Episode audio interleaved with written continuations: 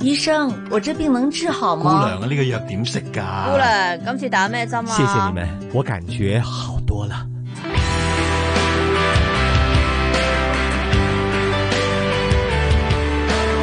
醫護從心出發，主持楊紫金，嘉賓主持關志康。好，來到醫護重新出發，這邊有嘉賓主持，有 Jackie 在這裏，Jackie 好，早上好。晨，吓，你有冇聽過一個笑話？係乜一嘢啊句話就係叫做，唉、自從我得咗精神病，我精神好咗好多啊。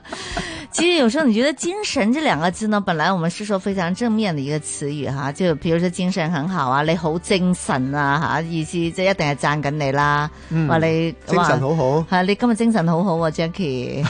其實就 話唔係唔係唔係讚緊我㗎嘛，唔係，其實係讚緊你嘅。 但係咧就大家都又會擔心精神狀況唔好啦，尤其就是都市人哈，壓力又很大。尤其最近香港又發生了很多事情，他們都覺得哎呀，即係又瞓得唔好啊，即係精神嗯都即係健康都受到影響啊咁啊。即係精神壓力、精神神壓力對困擾啊。對好，但是呢，到了什麼程度呢，我們才去看精神科的專科醫生呢？係好咪難？好難講喎，真係唔因為係，有我哋知唔知你你你你你你嗱啦，Jackie，你有冇聽過啲人話你你你，如果你係誒、呃傻嘅，你其實你唔知自己係傻噶嘛咁樣，咁我咪唔識去求診咯咁樣。即係識得求診嗰啲都係其實都係唔算嚴重嘅病係嘅，係咪咧？係係啊，好咪咁嚴嘅重咧嗰啲就唔去求診嘅，係係啊啊，即要問即下大家都係有好多呢啲問題啊嘛。問係下咪醫生先啊。係啦，好問醫生，好精神科專科醫生李大森醫生，哈，李醫生你好，你好，你好，係你好，李醫生呢，你很多的這個精神科的這個病人來看你的時候，佢哋自己嚟嘅咧，定係有家人陪住嘅啦吓？佢哋會唔會主動求診嘅啦？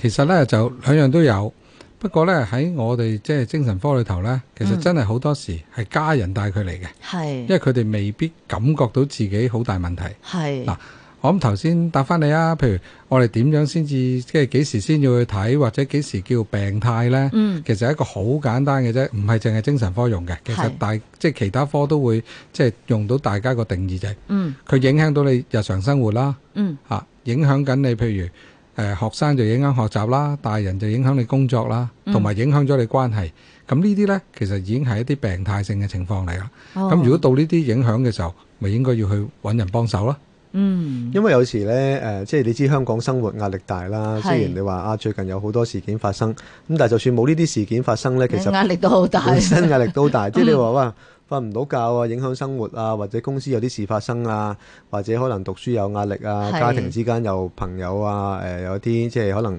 唔同意見啊，或者大家又有啲即係摩擦啊咁樣。咁其實呢啲成日都有發生嘅喎。咁我哋究竟誒、呃譬如話遇到呢啲問題咧，咁你係精神科專科醫生啦，咁究竟我哋去揾醫生啊，抑或去揾誒、呃社工啊，抑或去揾輔導啊？誒，抑或去揾啊，仲有啲叫做啊誒心理醫生啊係。咁究竟你定哋係係點揾樣？隔離屋 啊？ 究竟係點三姑樣？六即係婆即啊係嘛點樣去去去去分嘅咧？嗱，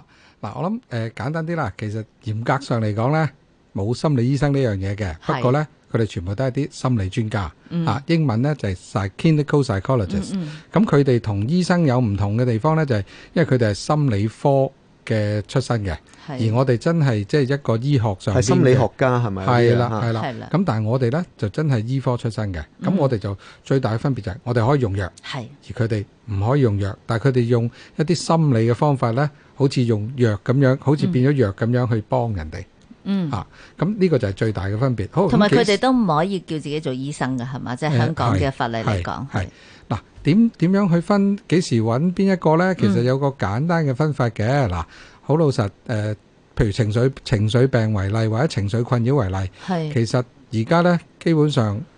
連呢啲都唔需要揾嘅喎。而家最新嘅研究呢，就係、嗯自己幫自己手，做運動啊！啊，我諗好多人都聽過做運動嘅好處啦。咁近年啲研究睇睇到呢。嗯 做運動呢，其實已經可以達到嗰個效果。係不過不過就唔係好似我哋平時咁，哦，可能我星期六去行一日山，咁就、嚇哎我做咗運動啦，嚇唔係嘅咩？即係要點啊？要好激烈 嗰種，又唔係要好激 烈要喎。成日行係嘛？冇錯啦，其實呢就好似食食藥咁嘅，真係係你要有一個誒、呃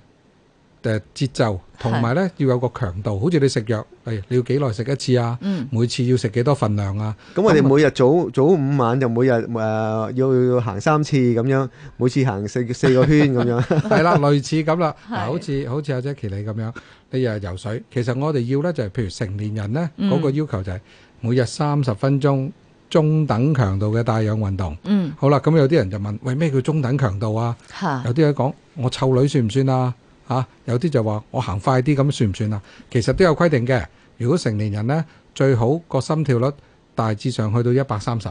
嗯哇，都要不斷做喎，即係連續做係啦，嗰喎。三十分鐘呢，最好係連續嘅。啊係咁所以做啲咩運動其實冇限制嘅，你游水又得，嗯你跑步又得，嗯你跳繩都得。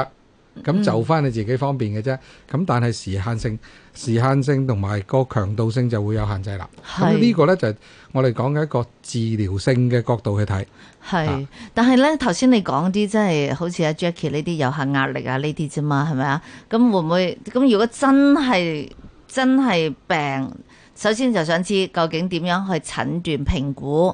係你哋醫學上叫做係精神嘅病啦，咁樣啊嚇，咁唔就唔一定係做運動就得噶啦，係嘛嗰啲嗱，就其實輕度嘅時候呢，其實係而家呢已經證實再可以噶啦，等於我哋以前即係呢，輕度嘅精神病，冇錯啦，輕度嘅即情即緒係病點樣情緒病情緒病係啊啦。咁以前呢，就要真係要接受一啲心理治療嚇，幾耐一次啊？每個星期一個小時，嗯咁規定晒一啲誒個內容，同埋佢要做一啲功課嘅嗯嚇。咁誒完成咗個療程呢，理論上我哋個輕度嘅情緒病呢嗯係可以去治療到嘅。係咁但係而家呢，其實亦都證實咗呢，運動本身如果係一個治療性嘅運動，好似我頭先講緊個要求呢，其實一啲基本嘅或者輕度嘅情緒病係可以處理到。咁、嗯但係如果去到一啲中等強度或者係嚴重嗰啲，即係譬如啲症狀又好深啊，係或者病嘅時間好耐嗯啊，嗯嗯呢啲咁樣樣呢，係咁呢可能就需要加埋一啲藥物去配合咯。係啊，但係情緒病同埋精神病點樣分啊？嚇嗱，其實精神病呢就好似一把大遮咁樣。係啊，佢囊括咗好多嘢嘅情緒病呢，只係其中一種嘅啫。嗯哼啊，咁佢仲有其他嘅分類嘅，就算喺誒、呃全世界，譬如喺美國又好，喺歐洲又好，佢哋用唔同嘅分類方式，其實都係相類似。譬如嗯嗯我哋會有啲比較嚴重啲啦，可能係啲幻覺啊、幻聽嘅病啦。係。如果大家聽過呢，譬如類似思覺思覺失調失調啦，係嚇或者精神分裂啦，係甚至我哋有啲叫兩極情緒病，即係好似啲躁鬱症嗰啲啦。係啊咁都係屬於精神病嘅。譬如嗯小朋友呢，又有另外一啲嘅喎，譬嗯如哼過度活躍症啦、嗯嗯啊自閉症啦呢啲，甚至都係係屬於精神病啊係啦，都係喺我哋精神科裏頭嗰個分類嗰度嘅。譬如係有啲抽動症呢，有冇聽過抽動症啊？大家抽動啊，抽動嘅即即係即係係會抽筋嗰啲啊。唔誒唔係抽筋喎係習慣性係係咪啦？即係其實呢就抽係啲搐邊度咁啊？係肌肉唔受控制，自己喺度坐下坐下，其實係好多人都有嘅。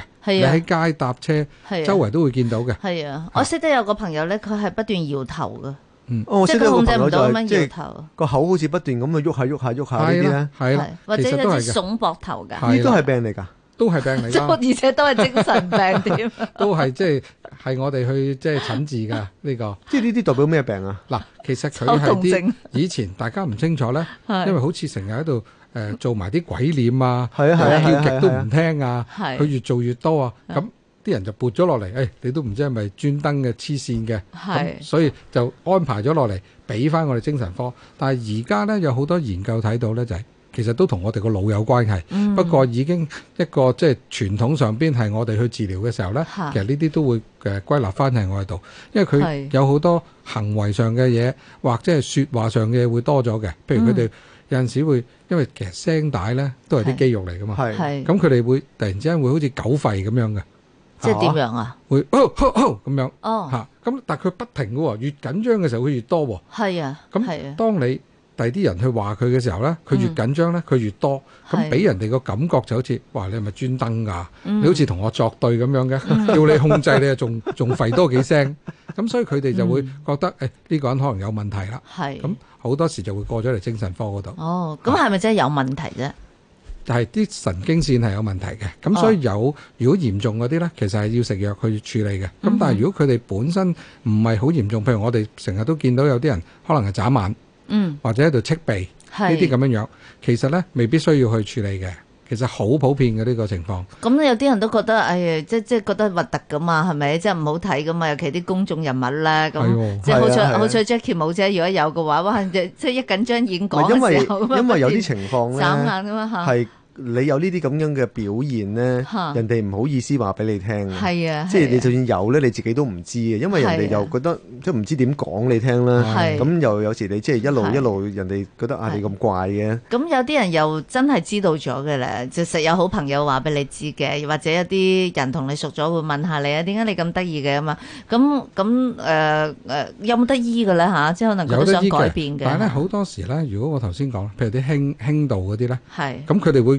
改變咗自己一啲做嘢嘅模式，譬如托眼鏡咯，成日喺度托眼誒，我鏡都咯，係嘅喎撥，頭髮啦， 同埋啊摸鼻嘅，唔啊知點解。啊有陣時會捽下眼啦， 捽下個鼻啦，咁其實係咧就將嗰樣嘢咧淡化咗，哦或者融入咗去一啲生活上嘅細節嗰度，嗯咁變咗冇咁礙眼啊。咁係佢哋亦都可以即係處理到，但係如果真係一啲好嚴重嘅，譬如影響到我哋講緊主軀幹啲肌肉啊、係手腳啊嗰啲呢，咁嗰啲就真係要食藥啦，因為有啲嚴重呢，可能行都行得唔好嗯，啊。咁但係嗰個唔係好難去處理嘅啫，係其實全部都有得醫嘅。係啊咁有時有時誒、呃有啲人係譬如老闆啦，嗯誒咁佢話啊佢成日鬧人嘅，啊成日喺公司發脾氣嘅咁樣，咁大家都唔好意思話佢啊，話其實啊其 實佢可能有病啊咁樣， 嗯，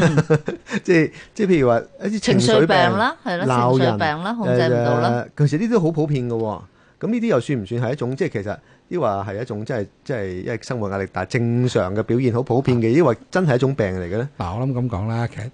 喜怒哀樂、嗯緊張、任何人都有嘅，嗯呢個係正常情緒嚟嘅。狂鬧咧，係啦，嗱，如果佢係有原 因嘅，係其實某程度上呢，都應該係即係一個正常表現，不過可能佢本身控制能力冇咁好咁解嘅啫。嗯但係所以喺精神科裏頭呢，譬如情緒病呢，我哋係講緊最少要有兩個星期係嘅情況係不斷出現，而同佢平日嘅表現呢，可能係好唔同嘅。嗯啊，可能佢平日都唔中意鬧人嘅，但係而家突然之間好似好燥喎，好猛喎，掂下佢都好似唔得喎。啊，係譬如睇電視好，或咁者但你係唔同係佢喎？如果病咗好耐，咁佢兩個禮拜之前都已經係病嘅。誒哎冇錯啦。如果佢已經長過兩個禮拜，一路都係咁樣，你亦都我哋去見嘅時候呢，嗯就唔係淨係見佢一個人，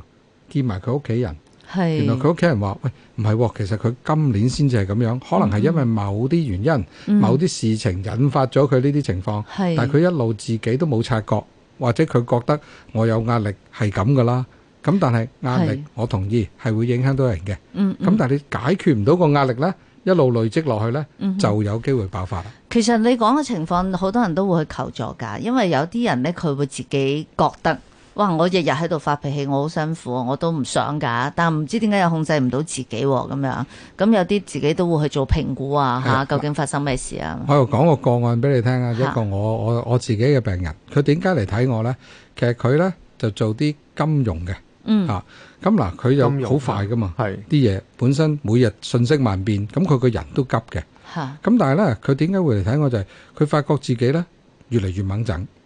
猛整到一個地步咧，就係佢喺街度都走去鬧人， 嗯，嗰、個人唔識佢嘅，係街嗰個人唔識佢 噶，只不過嗰個人行慢少少，佢就走去鬧人哋嗯啦。咁佢、再睇深啲，咦？可能係我自己有問題喎？點解係一個完全唔相識嘅人，我都會可以搞到我自己啲情緒有咁波動㗎，嘅有時咧？喺街都見到呢啲人誒，㗎。冇錯啦，咁會唔會有問題呢？可能有，咁可能真係要做啲評估先至先至可以搞清楚啦。咁你講呢啲評估啦，即係話嘅可唔可以叫即係即係即係睇醫生啦？係。啊斷症啦，咁誒、呃其實因為喺精神精神科咧，其實有啲唔同咧，就係話唔可以話我抽啲血嚟驗下佢，或者係誒、呃照下肺，或者係做個超聲波咁樣。咁其實你點樣去評估一個人佢有精神病，或者誒、呃、換個説話嚟講就係話，可唔可以有啲人扮精神病誒、呃扮即係所謂扮傻啦，扮傻唔翻工啊，扮傻攞醫生紙啊咁樣話我有精神病啊，我我嚟睇啊，我要放我要放兩個禮拜假，我要休息啊。咁你冇得 check 嘅喎，佢真係話佢話先嗱，我兩個禮拜之前唔係咁嘅啦，而家就係咁啦，我好嚴重啊，可唔可以寫兩個禮拜醫生紙俾我啊，醫生？咁你點樣憑乜嘢去？判斷佢係有精神病啦，你冇得抽佢啲血嚟睇下， 誒、顯示佢又係佢又有精神病嘅喎。其實佢有情緒病，佢都可以攞假㗎，係嘛？即係唔一定去到精神病咁嚴重啫，係嘛？ 即係我先至話佢佢梁點樣醫去生去客有冇啲客觀嘅標準去判斷佢嘅嗱，？其實有嘅，其實全世界咧都係用緊，而家我哋主流咧都係用緊啲臨床診斷。我哋真係要佢有夠誒、呃一個足夠嘅時間，好似頭先咁講，譬如情緒病，佢要有兩個星期嗯有誒唔、同嘅病徵。咁、嗯但係咧，仲要有一樣嘢咧，我哋都要排除嘅。嗰樣嘢咧，其實可以驗得到嘅。吓譬如我哋會驗下佢啲內分泌啦，系嚇、例如一啲壓力荷爾蒙啦。哦，嗯啊或者佢哋有啲第二啲嘅，譬如甲狀腺嘅病，都可以影響到情緒嘅喎、嗯嚇啊或者佢有第二啲嘅問題，誒、一啲誒內分泌嘅病，其實最容易引發到啲情緒問題，系譬如有啲痛症，我哋可以驗得到嘅。啊系咁所以呢，唔係完全做唔到嘅。同時間，譬如如果佢個腦度原來有第二啲嘅病變，嗯譬如有個瘤嗯嗯引致到佢真係個人表現出嚟好失常嘅。系咁呢啲其實我哋都會去做，譬如一啲誒、呃、電腦掃描啊、誒、磁力共振啊呢啲，其實嗯哼我哋經常都會做，因為我哋都要排除咗佢有冇第二啲嘅可能性，而嗰啲好老實係比較容易去處理嘅。如果個腦真係有個瘤嘅，嗯可能做個手術，佢已經可以改變翻晒佢全部嘅嘢。系如果啲內分泌失調，咁調節咗個內分泌咪已經得咯。係，啊咁好多人做身體檢查咧，其實都未必係即係會做個腦啦。咁你建唔建議我哋得閒又去做下腦部掃描啊 ？check check 究竟有冇問題 啊？咁嗱，樣我我自己就唔建 議嘅，因為其實冇需要做嘅一啲檢查咧，就唔好做啦嚇。嗯咁始終即係誒，我哋每一日誒發生咁多事，情係緒都會有改變嘅。係啊，即係好似我哋血壓咁，唔係話代表你一刻嘅血壓高咗係就係有血壓高嗯啊。咁佢真係誒長時期都高嘅時候先至會出現。好似我係頭先咁講，譬如你唔開心，係長時期唔開心，搞到影響到你工作，係或者你個生產力根本上已經跌到好低。啊嗯，瞓又唔得啊，食又唔得啊，做嘢又唔想啊，平時啲興趣又冇晒，咁樣我哋先至擔心嘅啫。係咁黎醫生啊，誒，我知道你就做好多即係兒童嘅個案啦。係即係兒童精神病嘅個案，其實誒、呃、兒童嘅所謂過度活躍症啊、自閉症啊，或者一啲誒、呃情緒病、情緒問題啊、精神病啊，嗯嗯誒係咪而家越嚟越普遍啊？抑或其實我哋係關注多咗、緊張多咗，就好似聽到好多咁樣樣咧。其實真係越嚟越多咯，大家都話唔知係咪同空氣啊、飲食啊佢哋都有關係啊其實係㗎嘛。咪越嚟越多咧？因為我哋嗯我哋嘅嘅即係主觀聽到嘅感嗱，覺。我我諗咁講啦，其實本身個案都多嘅嚇，嗯即係就算全世界嚟講呢，其係實嗰個個案都不斷上升嘅。主要原因呢，其實我哋認識多咗嚇，係啊嗯唔係淨係普遍市民認識多咗，係連醫生都認識多咗，因為有好多科技上嘅一啲檢查上嘅，嗯其實而家都先進咗好多。嗯，以前我哋唔知道個病因係點解，嚇我哋以為啊佢曳啫，佢活潑啫，所以佢咪走嚟走去唔聽你話咯，甚或至有啲係係誒佢都唔係讀書材料，佢可能中意打波呢，佢打波叻啫嘛。嗯咁、但係原來我哋發現咗，而家我哋發現咗呢，原來唔係嘅，係其實可能係同佢集中力有困難，佢根本上想去集中都集中唔到。嗯但係原來同我哋腦部出現一啲即係係病變有關。係咁我哋而家知道，我哋咪知道點樣去醫咯。但呢以個前都係天生㗎係嘛？呢啲係誒、你可以咁講啦，其實個家族性好強，家族性遺傳好強。嗯咁、但係係咪百分百？唔係，係因為就算有其他嘅身體上嘅病，佢哋可能影響咗佢一啲嘅我哋叫嗯哼個遺傳基因，嗯除非佢影響一個，咁係佢有嗰個基因，咁佢咪中咯，就嗯一百 percent 啦。但係譬如我哋講緊誒專注力失調過度活躍，或者甚至個遺傳度再高啲嘅自閉症，嗯佢都唔係一個即係遺傳基因影響嘅。嗯咁所以好多時呢，我哋見到家族性係多嘅，但係就唔係百分百咯。係嚇，即係會唔會係即係話誒？我哋即係有時俗語所講話啲人黐線啦，即係係咪即係話其實嗰嗰個神經線有啲即係黐埋咗一齊有關係咧？即係其實係咪真係關事嘅？係啦，嗱，以前我哋就真係唔知嘅，咁我成日都會話誒、會唔會係黐咗線啊咁樣。嗯而家呢，真係清楚咗好多啦。係嚴格上，佢哋真係有啲腦部嘅線路呢搭埋咗，啊或真者㗎有啲係通唔到， 咩線啊？嗰啲叫做是对呀，那是哪条嗰线啲跟哪条係神神线？經線啫，嗰啲只哦係神經線係啦。但很多神經線的喎，係腦啊袋因為因為而家誒，譬如啲顯影嚇，嗯啊即係啲腦部顯影呢。係我哋真係可以追蹤到每條神經線點樣走。咁我哋就知道，哦，原來一個地方腦部一個地方駁去第度，原來駁唔通呢，係你就會有影響啦。哦譬如我哋啲記憶，哦，原來長期記憶嘅位置同短期記憶唔同嘅。係咁我哋記嘢要由短期記憶送翻去長期，嗯甚或至你擺咗喺個長期記憶度攞翻出嚟用，原來攞唔到呢，嗱，譬如好似我哋見到有啲即係腦退化症啊，对啊或者係啲專注力失調嗰啲嗯症，对其實都係一樣，都係呢啊啲真係神經線唔係好通嘅時候就會出現啦。是，是好，究竟如果真的是有精神病的得了评就评估之后呢，是真正是患病的话，那究竟能不能治得好呢？还是只是吃药，只是一个控制吓？即系系咪真系医得好嘅咧？咁啊，诶、咁好多问题都要问啊，今日嘅精神科专科医生黎大森医生嘅。好，回头我们再聊。先听财经消息。